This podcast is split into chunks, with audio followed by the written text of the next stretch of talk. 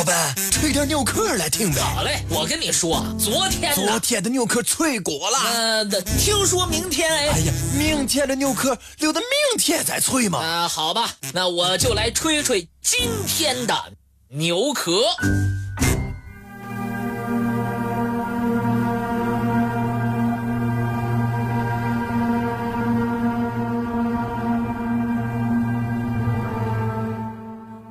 青海省大通县上孙家寨，出土了一件绘有舞蹈纹的彩陶盆。舞者共三组，每组五人，手拉着手，面相一致，尾饰与发饰飘向一致，而与面相不同。这些舞者是什么人？他们究竟为什么？而歌舞呢？这是一个十分难解的谜题。一九七三年，青海省大通县上孙家寨一座马家窑类型的墓葬中，出土了一个舞蹈纹彩陶盆，高十四点一厘米，口径二十九厘米，会有十五人，分三组。手拉手跳舞的形象。盆用细泥红陶制成，大口微脸，卷唇鼓腹，下腹内收成小平底，口沿儿及外壁上采用了一些简单的线条装饰。作为主要装饰的舞蹈纹在内壁上部。舞蹈纹。共分三组，每组有舞者五人，手拉着手，踏歌而舞，面相一致。他们头上有发辫状装饰物，身下也有飘动的事物，仿佛是裙摆。人物头饰与下部饰物分别向左右两边飘起，增添了舞蹈的动感。更奇妙的是，每组外侧两人的外侧手臂，都画出两根细线条，好像是为了表现空着的两臂频繁舞动。彩陶盆的设计制作，体现出当时制陶工艺的熟练和审美思想的进步。舞蹈者的形象以单色平涂的手法绘成，造型。简练明快，两列舞蹈者绕盆沿儿形成圆圈，下有四道平行道纹代表地面。盆中盛水时，五人可与池中倒影相映成趣。小小水瓶、水盆成为了平静的池塘，池边欢乐的人群映在池水之上。舞蹈的韵味让人心醉。这个陶盆现藏于中国历史博物馆。对于盆中的舞者为何歌舞，学者们各有各的看法。有的学者根据舞蹈盆所展示的舞蹈形象，认为这是原始社会的踏歌而舞，因为踏歌要求人们。连臂踏地为节，回旋婉转，互相唱和。而这个舞蹈文彩陶盘当中的五人，一起携手起舞，腰带随风飘动，从中可以看出他们节奏统一、婉转轻盈，好像后来的踏歌舞的形式。但有的学者。对是否是踏歌舞提出了质疑，认为它是原始社会普遍流行的圆圈舞，用舞蹈的方式反映了当时的社会生活。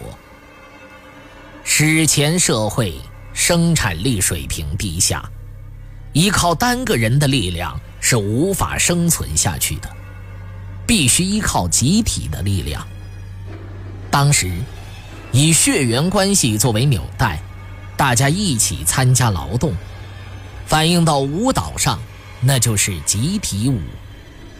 而十五个人在一起共舞，正好反映了这一情况，并且十五个人并排环绕，面向中央，很可能不是人为设计出来的，而是当时流行环舞的现实反应。在史前生活中，原始人有许多环舞的方式，在狩猎中。人们先把一座山或者一片树林包围起来，手举火把，手持弓箭，围歼野兽于山顶，这就是围猎。在饮食习俗中，人们习惯围火而坐，围绕炊事场所供食。晚上休息时，也是环火而居。这种生活习俗反映到舞蹈上，就是集体跳环舞。集体舞需要乐器的统一指挥。虽然我们从舞蹈彩陶盆中看不到乐器，但是从舞者整齐划一的舞蹈动作，我们可以感觉到他们是在某一乐器指挥下翩翩起舞。有的学者认为。舞蹈彩陶盆中的群舞场面，表现了原始人恋爱的场景。人类自身的繁衍是人类生存和社会发展的基础，繁衍是通过男女交配进行，而交配又是以恋爱为前提，因此，原始舞蹈中表现恋爱是其重要的内容之一。从舞蹈者的服饰打扮来看，很难分清究竟是男是女，或许是男女共舞。氏族社会曾经很长一段时间内流行过族内婚，也就是本氏族内部的男女互相婚配。随着社会的进步，对婚配的要求也在提高，于是。在特定的日子里，通过举行舞会这种形式，让男女在一起共舞，彼此产生好感，然后进行婚配。当时，人们的寿命相对现在的人类而言要短得多，要保持本氏族的延续以及劳动力的数量，需要男女进行婚配。当时的人们已经有了这种意识。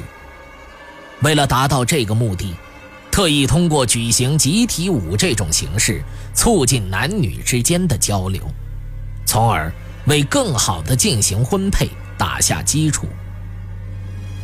有的学者认为，舞蹈彩陶盆中的表现唯舞形式，是体现了当时的某种宗教仪式。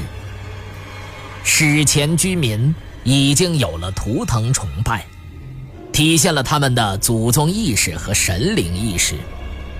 当他们在祭祀祖先或者是祈求上苍的时候，也可能通过舞蹈的方式表达出来，以达到沟通人神的目的。还有的学者认为，这是巫师在举行宗教仪式时跳的一种舞蹈，可以叫做巫舞。巫师在一边举行宗教仪式，而已学会巫舞的本氏族成员则在旁边跳舞助兴。这，也是一种可能存在的方式。对于舞蹈彩陶盆中的舞者为何而舞，更有的学者认为这是史前居民进行的体育活动。他们认为，当时的人们已经学会了农耕。畜牧、制陶等等。随着物质生产水平的提高，精神生活方面，譬如音乐、舞蹈、体育活动等等应运而生。舞蹈彩陶盆中的舞者，正是通过跳舞进行健身活动的真实写照。舞蹈彩陶盆中的舞者究竟为何而舞？学者们的猜测，好像都有道理，但舞蹈彩陶盆的舞者真正要表达什么意思，谁也无法说清，变成了一个彻头彻尾的谜。但舞蹈彩陶盆描绘的舞蹈场景，是中华民族舞蹈的源头，这是不争的事实。